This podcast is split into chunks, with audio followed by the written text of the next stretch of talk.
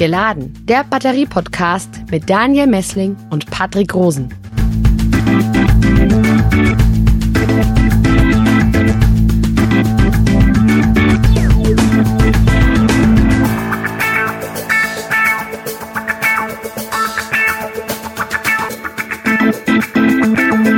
Willkommen zu einer neuen Folge von Geladen, deinem Batterie-Podcast für Elektromobilität, Energiewende und Batterieforschung. Hallo Patrick.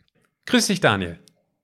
Ja, heute spielt ein Element die Hauptrolle, das wir in diesem Podcast leider bisher ein bisschen vernachlässigt haben, nämlich Schwefel. Und genauer gesagt sprechen wir heute über Lithium- und Natrium-Schwefel-Batterien. Ähm, wir haben an dieser Stelle bereits häufiger Schlagzeilen aus Zeitungen oder Online-Magazinen ähm, zu den Herausforderern der Lithium-Ionen-Batterien zitiert und das wollen wir auch heute mal zur Einleitung machen, nämlich das Technikmagazin T3N vom 18.09.2021. Und da heißt es, auf dem Weg zum Wunderakku, ein Löffel Zucker stärkt Lithium-Schwefel-Batterien. Unser heutiger Gast hat bereits angekündigt, dass ihm das Thema sehr am Herzen liegt, dass er aber durchaus auch einen kritischen Blick darauf hat. Ähm, da nehmen wir ihn gerne beim Wort und freuen uns auf das Gespräch. Patrick, stell doch mal unseren Gast gerne vor. Genau, geladen hier im Podcast Dr. Holger Althus. Grüß Sie. Hallo, guten Tag.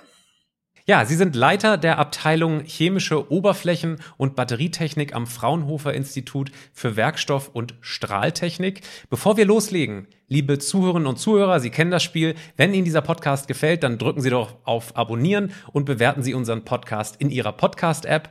Da gibt es meistens so fünf Sterne, die Sie verteilen können, zum Beispiel bei Spotify. Und bei Apple, da können Sie sogar Themenvorschläge einreichen. Da würden wir uns natürlich drüber freuen. Ansonsten wie immer eine E-Mail an patrick.rosen.kit.edu oder an daniel.messling.kit.edu.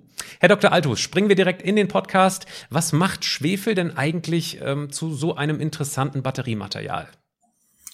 Ja, äh, Schwefel kann zusammen mit äh, Lithium oder Natrium in Batterien kombiniert werden und ähm, wird kann elektrochemisch umgewandelt werden zum äh, Lithiumsulfid oder Natriumsulfid und speichert dabei eine sehr, sehr hohe ähm, spezifische Kapazität. Das heißt, pro Gramm Schwefel lassen sich ähm, äh, ein, lässt sich eine sehr hohe Kapazität an Lithium-Ionen oder Natrium-Ionen speichern und ähm, das zeichnet äh, den Schwefel aus. Anders als Interkalationsverbindungen, wo ähm, ja, Gerüststrukturen benötigt sind, um Lithium einzulagern, kann ein Atom Schwefel zwei Lithium-Ionen aufnehmen oder zwei Natrium-Ionen aufnehmen, was dieser hohen spezifischen Kapazität entspricht. Mhm. Jetzt kennen unsere Hörerinnen und Hörer Schwefel tatsächlich so aus dem Alltag, vielleicht noch vom Geruch. Wollen Sie kurz äh, dieses Element noch mal vorstellen, ähm, in fester, in flüssiger und gasförmiger Form? Wie, wie sieht Schwefel aus oder wo kommt es noch vor? Ja, Schwefel ähm, als Element ist ein äh, kristalliner Feststoff, äh, der gelb ist und ähm, in verschiedensten Verbindungen ähm, vorkommt und daher äh, als Verbindung ähm, auch gasförmige Verbindungen bildet und daher auch äh, eben diese Geruchsbelästigung, die man kennt, aus die Chemiker kennen es aus dem Praktikum als H2S, ein ähm, nach faulen Eiern äh, riechendes Gas, aber auch giftiges Gas. Und genau in dieser Form H2S wird es ähm, gewonnen aus ähm, äh, Erdöl und ähm, Erdgasvorkommen, wird es als H2S abgetrennt und daraus kann dann letztendlich der Schwefel auch gewonnen werden. Mhm. Bleiben wir noch mal ein bisschen bei diesem Rohstoff Schwefel. Ähm, Sie haben jetzt gerade schon gesagt, wie es gewonnen wird, wo, in welchen Ländern wird es hauptsächlich abgebaut ähm, und dann aufbereitet? Ja, Schwefel ist weltweit äh, verfügbar über diese Quelle Erdöl und ähm, Erdgasaufbereitung, äh, damit äh, in, in den verschiedensten großen Ländern ähm, verfügbar. Äh, Produktionsstätten sind in USA, Europa, ähm, ähm, Asien überall vorhanden. Ähm, und ähm, wie gesagt, der, die Hauptquelle sind ähm, fossile ähm, Rohstoffe wie Erdgas und Erdöl, wo der Schwefel entfernt werden muss und dann als Nebenprodukt anfällt. Mhm. Und in welcher Form landet der Schwefel dann in einer Batterie? In welchem Zustand? Wie kann man sich das vorstellen? Ja, ähm, im einfachsten Fall nimmt man tatsächlich den elementaren Schwefel, äh, kristallinen Schwefel, den man partikulär oder ähm, eingeschmolzen und vermengt mit Kohlenstoffmaterialien ähm, kann als Kathodenmaterial dann in der Form eingesetzt werden. Ähm, also wirklich als elementarer Schwefel. Unser Rohstoff im Labor ist tatsächlich elementares Schwefelpulver, gelbes Pulver, was wir, was wir einsetzen für die, für die Batterie.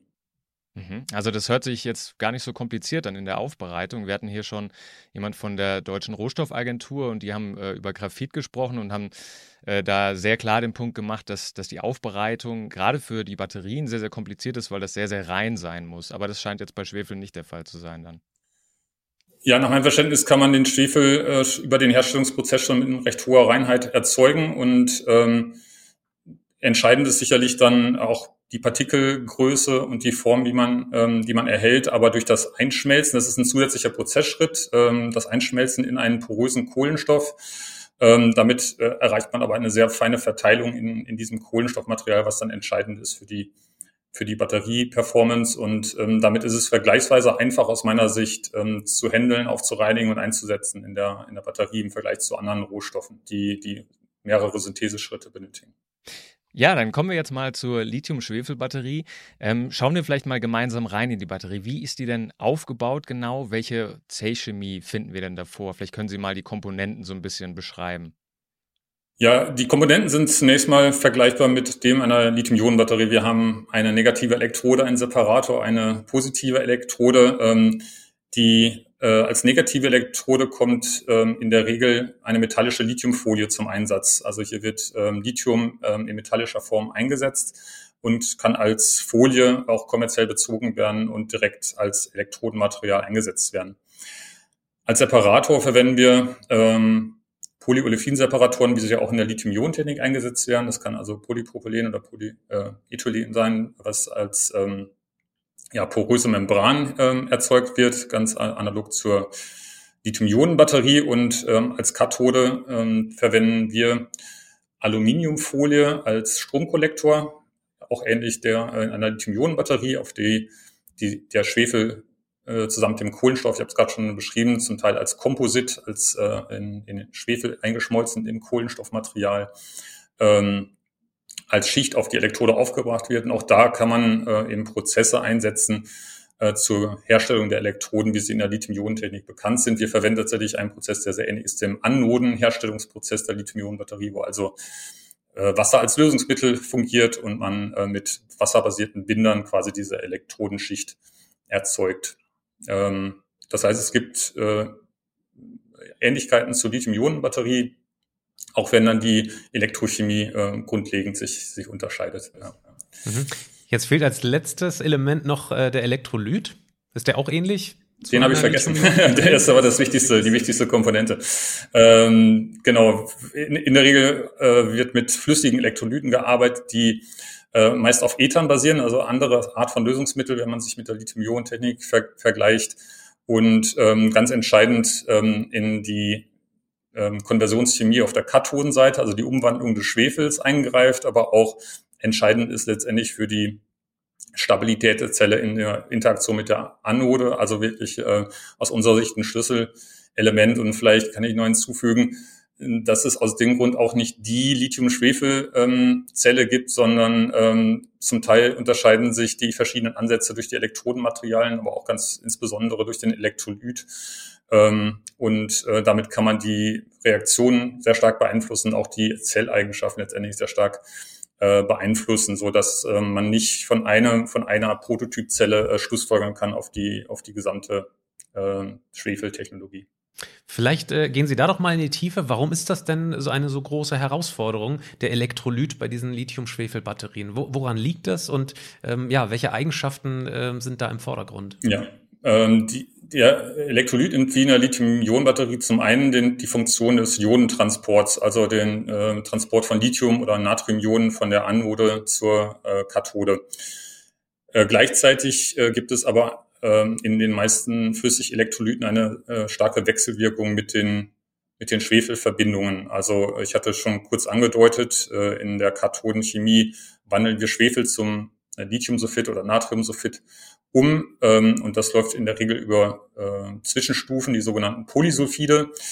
Und ähm, in dem Fall, der am meisten in der Literatur beschrieben ist, werden Elektrolyte eingesetzt, die für eine hohe Löslichkeit dieser Polysulfide sorgen. Das heißt, äh, ein Großteil der äh, des Aktivmaterials löst sich im Elektrolyt auf. Ähm, bei, beim mittleren ähm, Ladezustand der Zelle äh, liegt es quasi vollständig gelöst in, ähm, in, im Elektrolyten vor.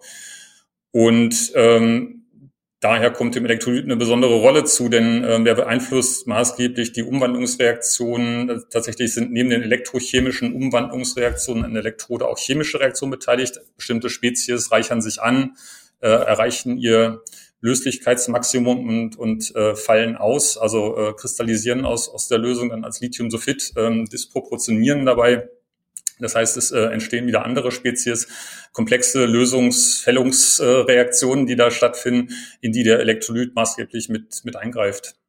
Äh, genau. Und vielleicht noch, noch hinzugefügt, dass, dass äh, dieses Prinzip, dass man halt äh, das Aktivmaterial komplett auflöst, äh, bedeutet eben auch, dass man relativ viel Elektrolyt benötigt, um erstens äh, alle Komponenten aufzulösen und um dann noch eine gute Konversionskinetik zu haben, also diese gelösten Moleküle gut umwandeln zu können. Ähm, das äh, bedeutet, dass man das besonders gut kann, wenn man diesen diese Lösung weiter verdünnt. Äh, denn wenn man das nicht tut und wirklich nur die Minimalmenge an Elektrolyt reingibt, hat man eine sehr viskose Masse, ähm, in der der Jodentransport sehr stark behindert ist. Und das führt dazu, dass die Elektrolytmenge ein ganz entscheidendes äh, Kriterium für die ähm, bei der Entwicklung der, der Zellen ist und äh, oft vielleicht ein bisschen vernachlässigt oder ähm, missverständlich be betrachtet und beschrieben wird in der Literatur. Kommen wir mal auf Ihre persönliche Forschung ähm, zu sprechen. Äh, was ist denn Ihr Fokus da bei Lithium-Schwefel-Batterien? Womit beschäftigen Sie sich ganz konkret? Ja, wir haben nicht das eine Thema, sondern wir versuchen die Lithium-Schwefel-Chemie äh, ganzheitlich zu verstehen und Batteriezellen zu entwickeln. Dabei ähm, betrachten wir ähm, Themen der Materialforschung, aber auch ähm, Technologien zur Herstellung der, der, Batteriezellen.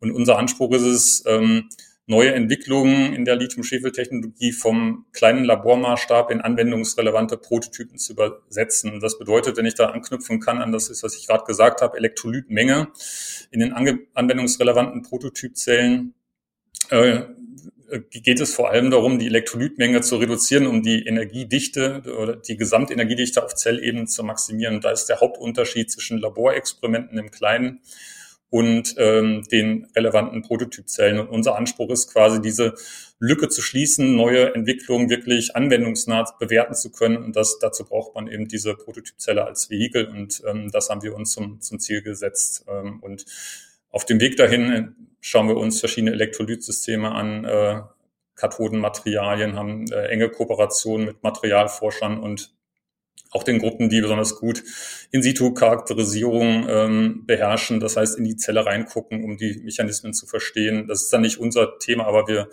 äh, das sind Themen, mit denen wir gerne mit anderen Gruppen zusammenarbeiten, um das Thema insgesamt voranzubringen. Mhm. Holen Sie doch mal einen Nichtwissenschaftler ab. Kommen wir noch mal eben auf dieses Thema Elektrode zu sprechen. Ähm, wir haben online gelesen, die, die Elektroden, äh, speziell die Kathode, kann jetzt äh, fest und flüssig sein. Äh, hängt das jetzt an dem Typ äh, der ähm, Lithium-Schwefel-Batterie ab oder an dem Ladungszustand dieser Batterien?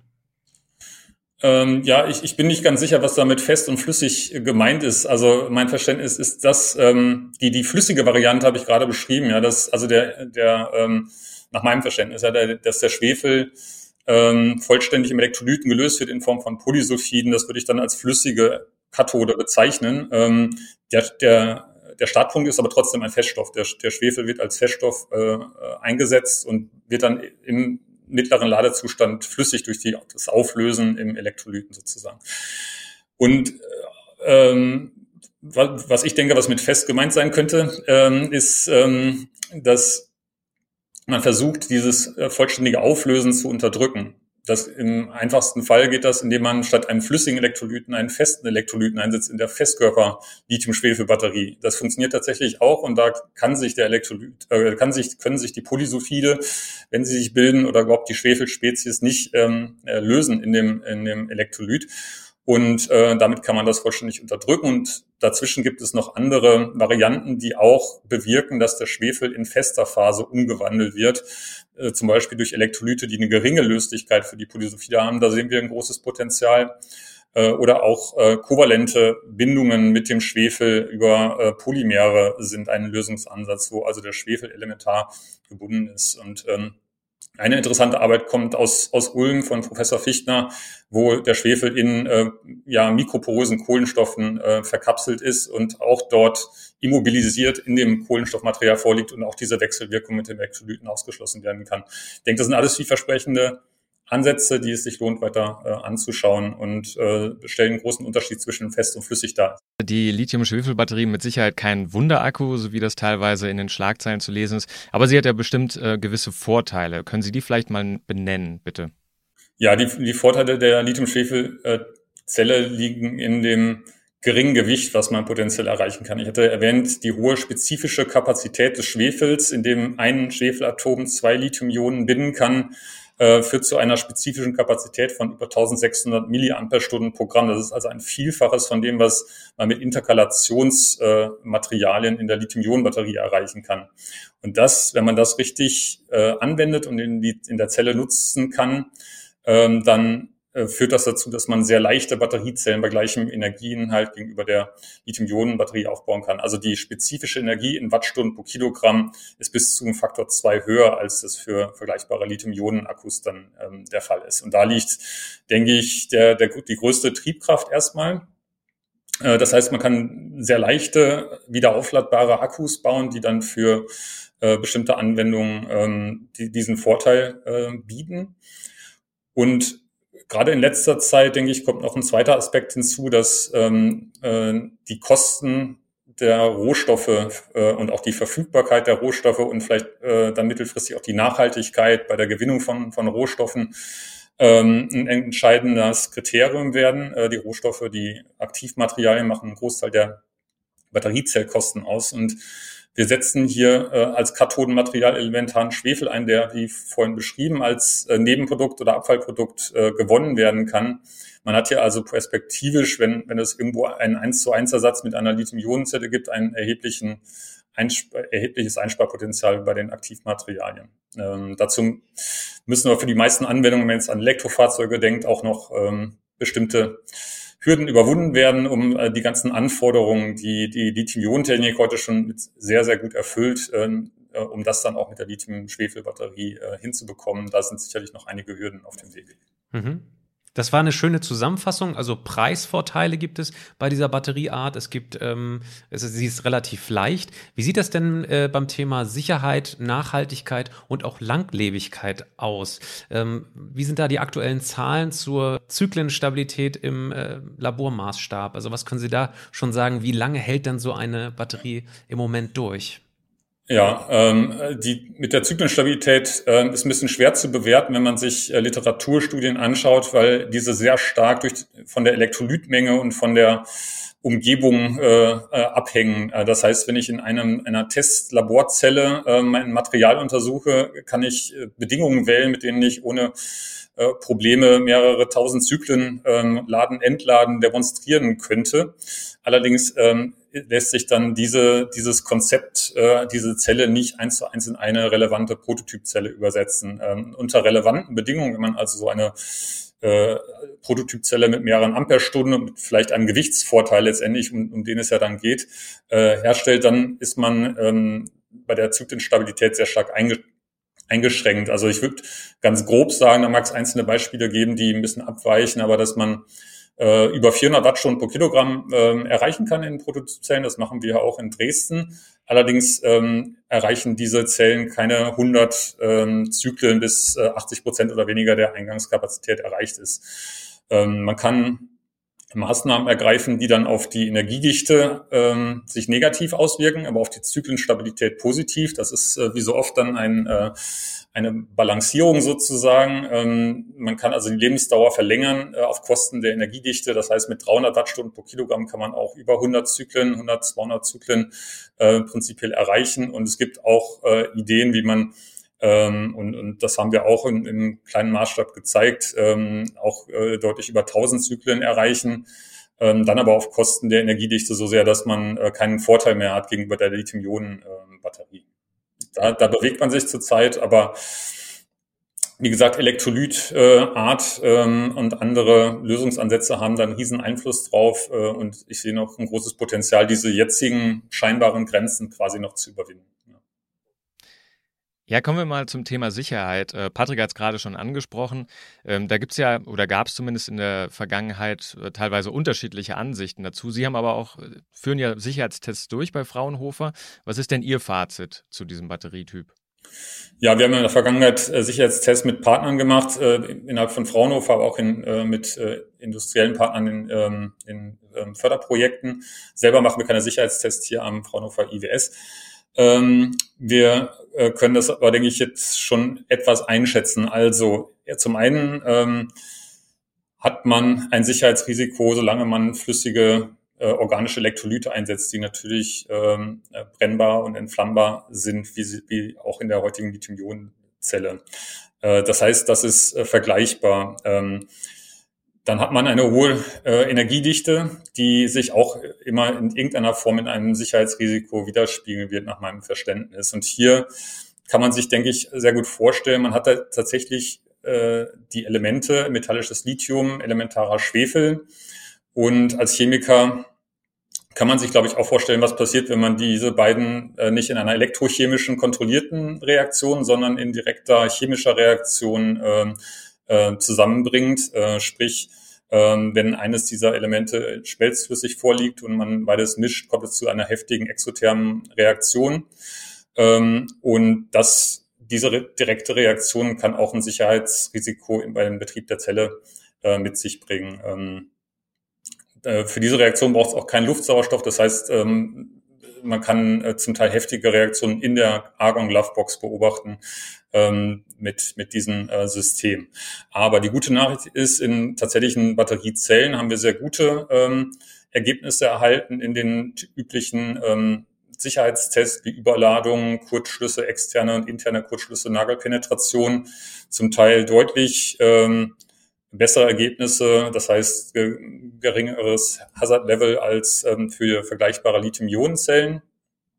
Ähm, die thermische Stabilität war, ähm, war ähm, tatsächlich oft ein Problem. Spätestens, wenn, wenn man zu einer Temperatur kommt, wo das Lithium schmelzflüssig wird, äh, kann es eben zu einer heftigen Reaktion, die mindestens äh, so viel Energie freisetzt, dann eben wie, ähm, wie das thermische Durchgehen von einer Lithium-Ionen-Batterie. Also ähm, die, die Temperatur ähm, Beständigkeit bei höheren Temperaturen ist sicherlich ein, ein Problem. Wir haben da aber auch gesehen bei den Untersuchungen, dass der Elektrolyt einen großen Einfluss haben kann. Das heißt, darüber kann man in gewisser Weise Sicherheitseigenschaften steuern und auch ähm, über den Separator der ja auch heute in der Lithium-Ionen-Technik eine Sicherheitsfunktion mit sich bringt, äh, als ja, Trennung zwischen Anode und Kathode, um einen flächigen, flächigen Kurzschluss zu vermeiden.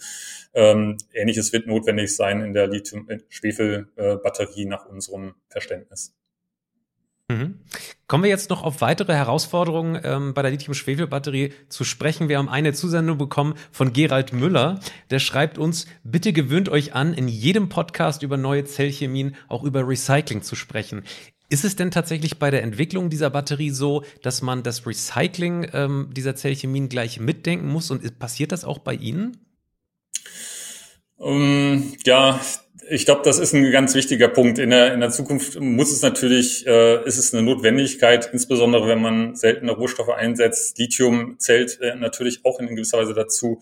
Äh, muss man sich Gedanken machen, wie man es zurückgewinnt, weil ansonsten eine nachhaltige Nutzung von Energiespeichern im Massenmarkt nicht, nicht denkbar ist. Also ich stimme dazu. Ob man jetzt wirklich in der Entwicklung, wo man noch grundsätzliche ähm, Probleme lösen muss und vielleicht noch gar nicht weiß, welche Komponenten und wie der Aufbau genau sein wird, um diese Probleme zu lösen, äh, ob man da schon bei jedem Schritt über das Recycling nachdenken muss, äh, würde ich bezweifeln. Wir, ähm, wir tun es nicht so intensiv, wir beteiligen uns an Recycling-Projekten und äh, es ist auf jeden Fall ein Thema, über das wir nachdenken, aber ich denke, es darf jetzt auch nicht die, die notwendigen Entwicklungsschritte beeinflussen, äh, um erstmal die, ähm, die Zellperformance in den Griff zu bekommen. Also es ist Step two, äh, aber ja, man muss gut mit dran denken, würde ich sagen.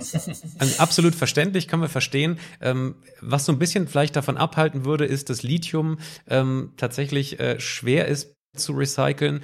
Ähm, der Preis von Schwefel ist ja auch vielleicht nicht unbedingt einladend, aber jetzt mal ganz grundsätzlich chemisch gesehen, den Schwefel dort wieder rauszubekommen, ist das möglich? würde ich schon sagen. Also ähm, bietet sich vielleicht gar nicht unbedingt an, aber jetzt mal rein perspektivisch. Äh, also ich habe da, ich habe da noch nicht äh, intensiv ähm, drüber nachgedacht. Ich kenne die verschiedenen Konzepte nicht, äh, aber ja, also allein ähm, durch Oxidation kann man über die Gasphase, denke ich, äh, abtrennen, aufreinigen und wieder ähm, zurückgewinnen. Also da, ähm, da, da sehe ich kein grundlegendes Problem, ja. Das wäre möglich. Die Frage ist, ob es kostenmäßig bei einem Rohstoff, der quasi nichts kostet auf dem Markt, ähm, sich lohnt, dann über den Weg die, die, das Recycling zu machen. Wir hatten in der letzten Folge Frau Professorin Kranz hier zu Gast. Sie hat über Grenzflächen und Grenzphasen gesprochen und sie hat uns auch eine Frage an Sie mitgegeben. Sie würde gerne wissen, wie da so der Forschungsstand bzw. der Wissensstand ist bei Lithium-Schwefel-Batterien, was die Grenzflächen und Grenzphasen angeht. Ja, äh, ich, ich glaube, die spielen auch in der Lithium-Schwefel-Batterie eine entscheidende Rolle. Ähm, wir haben mh, hm, ja äh, die Lithium-Metallanode als äh, typischerweise eingesetztes Anodenmaterial und haben damit ähnlichen Grenzflächenproblemen zu kämpfen wie alle anderen Lithium-Metall-Batterien. Das ist da natürlich ein ganz großes Thema. Ähm, morphologische Instabilität beim äh, Aufwachsen oder beim äh, Stripping and Plating, das heißt Dendritenbildung oder Porenbildung beim ähm, Entladen, äh, finden ähm, dort auch statt. Und ähm, das heißt, es ist entsprechend schwierig, dort eine stabile Grenzfläche zu erzeugen durch diese ähm, ja, morphologisch instabile, äh, per Definition eigentlich morphologisch instabile Grenzfläche. Man versucht da sehr viel durch Beschichtungen der Lithiumoberfläche diese Grenzfläche zu beeinflussen. Ähm, und tatsächlich ist es so, dass mit den, mit den Polysulfiden, mit dem Kathodenmaterial äh, und den ähm, Konversionsmechanismen, die ich vorhin beschrieben habe, noch zusätzliche Schwierigkeiten aufkommen. Es gibt nicht nur die den Kontakt Elektrolyt ähm, sondern die Polysulfide können in diese Anoden Grenzflächenchemie entscheidend eingreifen. Also das, dazu haben wir auch kürzlich eine Arbeit veröffentlicht, wo wir zeigen, dass, dass die Polysulfide da sogar eine positive Wirkung haben und sich sogar eben positiv bei dem äh, Abscheide- und äh, Stripping-Mechanismen auf der Anodenseite auswirken können. Aber es ist eine zusätzliche Komponente, die man mit berücksichtigen muss. Und auf Kathodenseite spielen auch Grenzflächen eine Rolle. Ähm, das haben das ist, denke ich, ähm, klar, dass der Schwefel selber eben nicht äh, elektrisch leitend ist äh, und auch schlechter Ionenleiter ist und ähm, die äh, Bereitstellung von leitfähiger Oberfläche über Kohlenstoffmaterialien ist ein sehr tiefgründig erforschtes Thema und ähm, das ist eine Grenzfläche, also Konversionsmaterial, Kohlenstoff, die gut untersucht ist und äh, wo aber ähm, auf jeden Fall was, ähm, äh, die, die auf jeden Fall entscheidend ist, auch für die Performance. Ja. Mhm. Auf die Gewahr, dass das ein bisschen zu früh ist, würden wir jetzt gerne über die Anwendungsgebiete ähm, der Schwefelbatterie sprechen. Ähm, was glauben Sie denn, wann ist mit einem Serieneinsatz im Massenmarkt generell zu rechnen und welche Gebiete ähm, sind denn da im Moment lukrativ? Jetzt haben Sie genannt, äh, es ist eine leichte Batterie mit hoher Performance ähm, und geringem Preis. Vielleicht gibt es da ja schon einige anvisierte Märkte aus Ihrer Sicht. Ja, ähm, also Massenmärkte würde ich mich jetzt nicht trauen, ein, ein Datum zu nennen. Ähm, ich ich habe beschrieben, dass die Zyklenlebensdauer ähm, äh, nicht ausreichend ist, um in Elektrofahrzeugen eingesetzt zu werden. Genauso in stationären Speichern wäre es nicht akzeptabel, ähm, ähm, nach 100 Zyklen die Batterie austauschen zu müssen. Äh, das heißt, da muss es einen grundlegenden Entwicklungssprung geben, ähm, den ich nicht ausschließe, aber den ich jetzt schwer mit einer Jahreszahl oder ähm, in, in, in konkreter Aussicht stellen kann.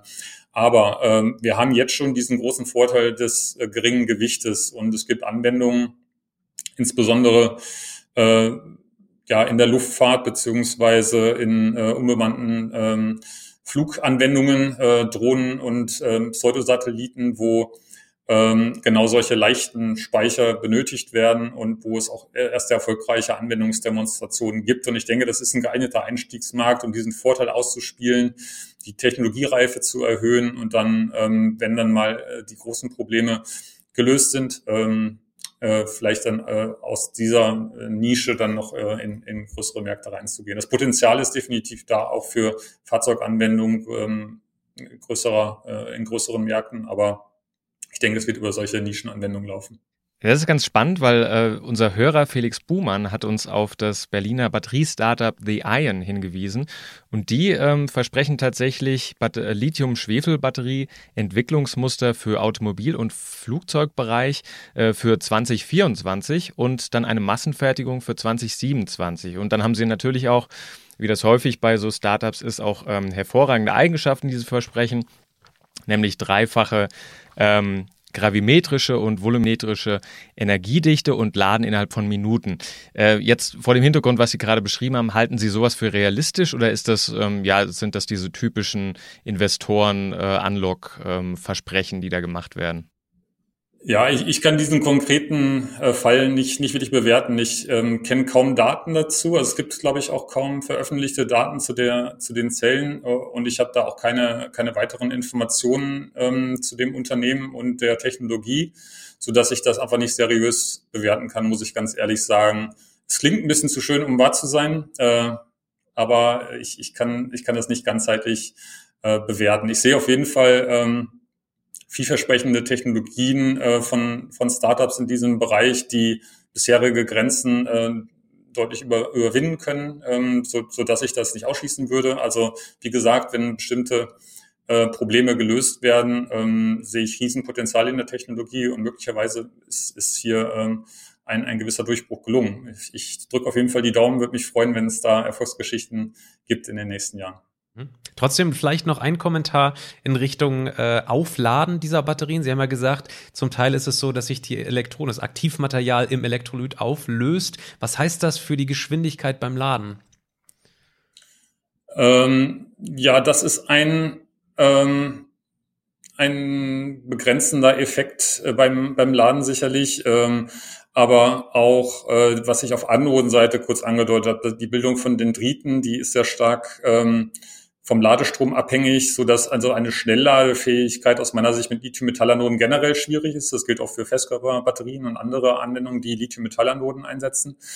Das ist äh, bei der Lithium-Schwefelbatterie sicherlich auch der Fall. Das heißt, Schnellladefähigkeit äh, wird ähm, äh, durch die Anode mit begrenzt, aber auch die Kinetik der Kathode hat seine Schwierigkeiten. Also hohe Lade, aber auch Entladeströme äh, sind auch da noch eine Herausforderung. Ähm, also da gibt es sicherlich, ähm, ich denke, da gibt es auch ein fundamentales Problem, so dass wirklich die High-Power Anwendungen sozusagen, äh, die heute mit ja, speziellen Lithium-Ioden-Akkus betrieben werden, dass da wahrscheinlich nicht ähm, die Lithium-Schwefel-Technologie Einzug erhält, sondern da nicht konkurrenzfähig ist. Mhm. Ist ja durchaus äh, in diesem Segment, wo das Startup hier aktiv ist, durchaus wichtig. Im Flugzeugbereich ist es auch wichtig, dass diese ähm, Batterien schnell laden. Liebe Zuhörerinnen und Zuhörer, wenn Sie das wissen, dann kommentieren Sie doch unter dem Podcast, ähm, wie dieses Startup die ähm, Schnellladeeigenschaften bei Ihren Zellen gelöst haben.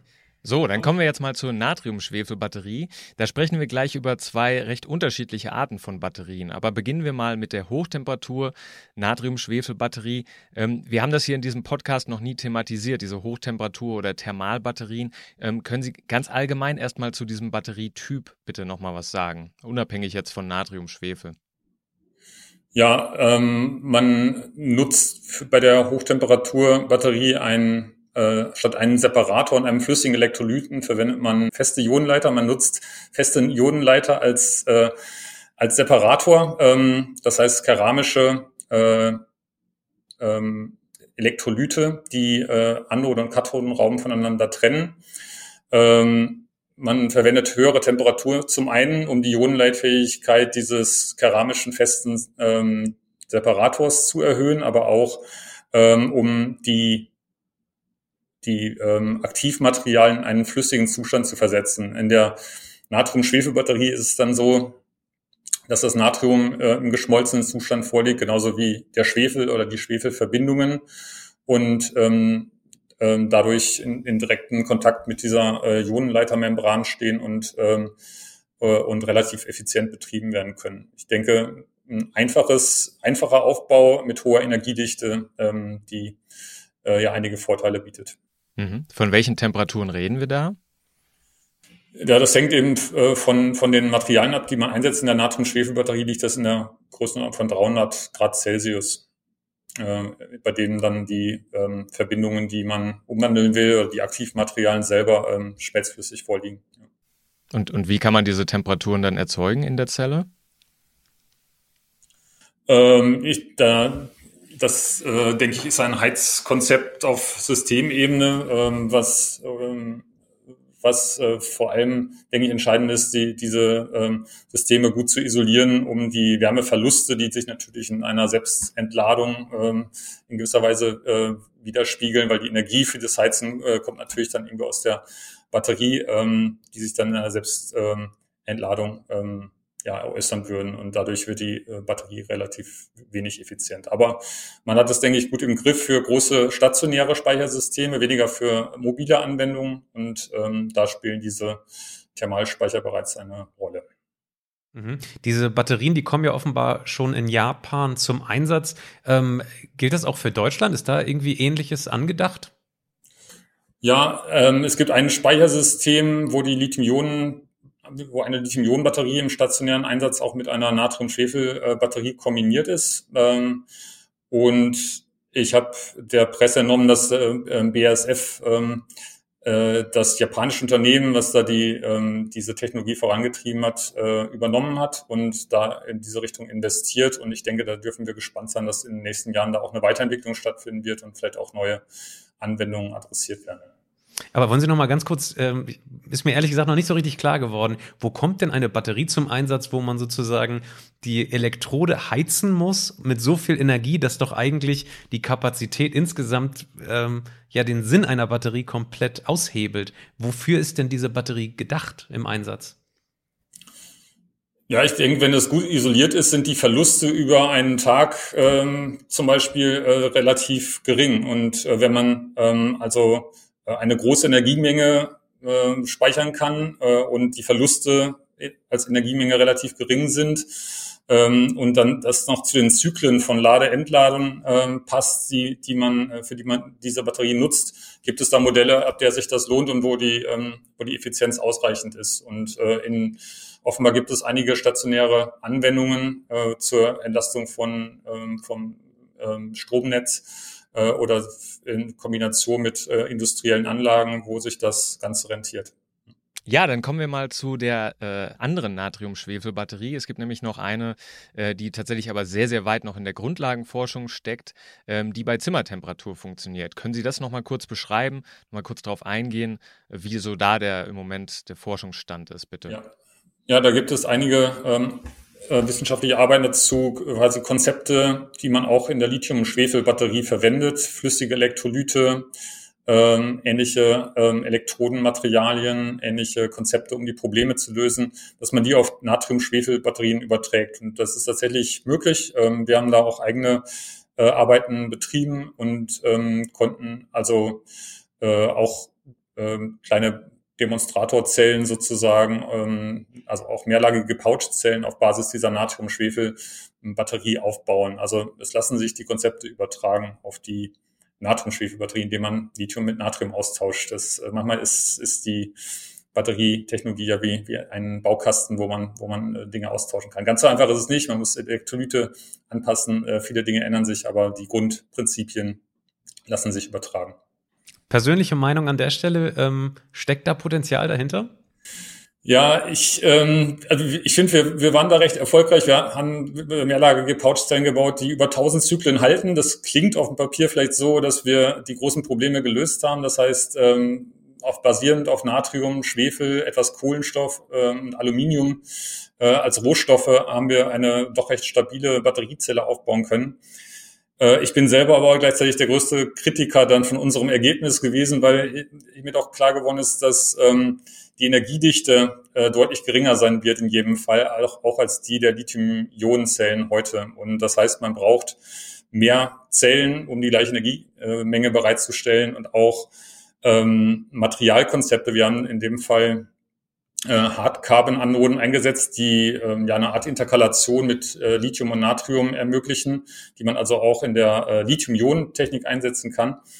Ähm, nur im Gegensatz zur Lithium-Ionen-Technik ähm, hat äh, der Hard-Carbon bei gleicher Kapazität, das heißt, ich kann die gleiche Menge äh, Natrium oder Lithium speichern, ähm, die, die geringe Zellspannung, die ich dann in dieser Zelle erreiche, in der Natriumschwefelzelle, führt dazu, dass ähm, ich quasi pro Kilowattstunde mehr des Materials brauche. Also ich habe die gleiche Kapazität, aber eine geringere Zellspannung, äh, einfach weil ich es in Natrium-Schwefelzellen einsetze und verliere dabei quasi ähm, Energie. Ähm, und pro Kilowattstunde brauche ich mehr Material. Es wird dadurch teurer. Also ich, das, das Material kostet quasi dann doppelt so viel, wenn ich nur zwei Volt statt vier Volt erreiche.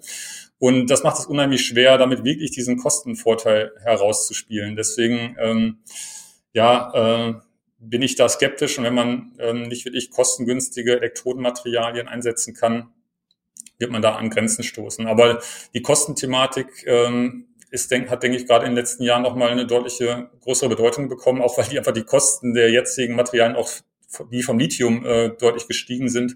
Und möglicherweise müssen wir das äh, nochmal neu bewerten. Also ich denke, es lohnt sich, ähm, generell Natrium-Ionen-Batterien sich anzuschauen und, und Aktivmaterialien zu untersuchen. Und ich kann mir gut vorstellen, dass es auch eine kostengünstige Natrium-Schwefel-Batterie geben wird. Äh, und unser Ansatz, ähm, ja, muss man vielleicht, müsste ich nochmal kritisch äh, zurückblicken und, und vielleicht das nochmal äh, aufnehmen, ja.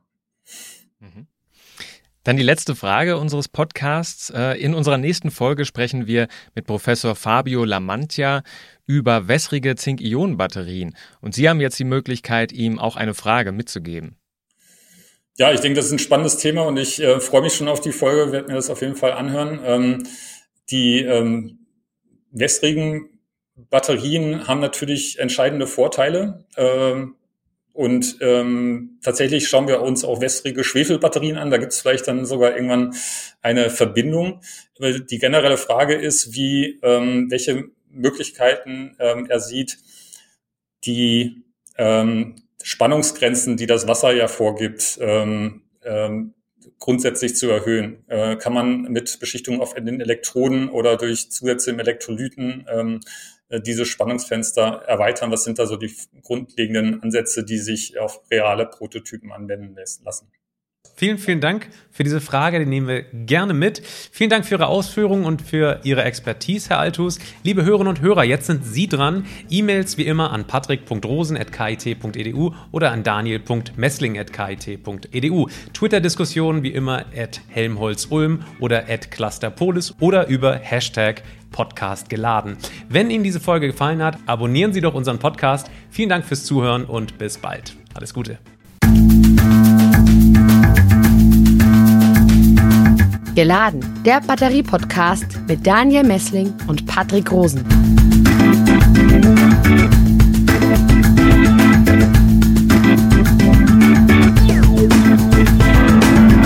Dieser Podcast wurde produziert vom Center for Electrochemical Energy Storage Ulm und Karlsruhe, kurz Celeste einer Forschungsplattform des Karlsruher Instituts für Technologie, der Universität Ulm und des Zentrums für Sonnenenergie und Wasserstoffforschung Baden-Württemberg.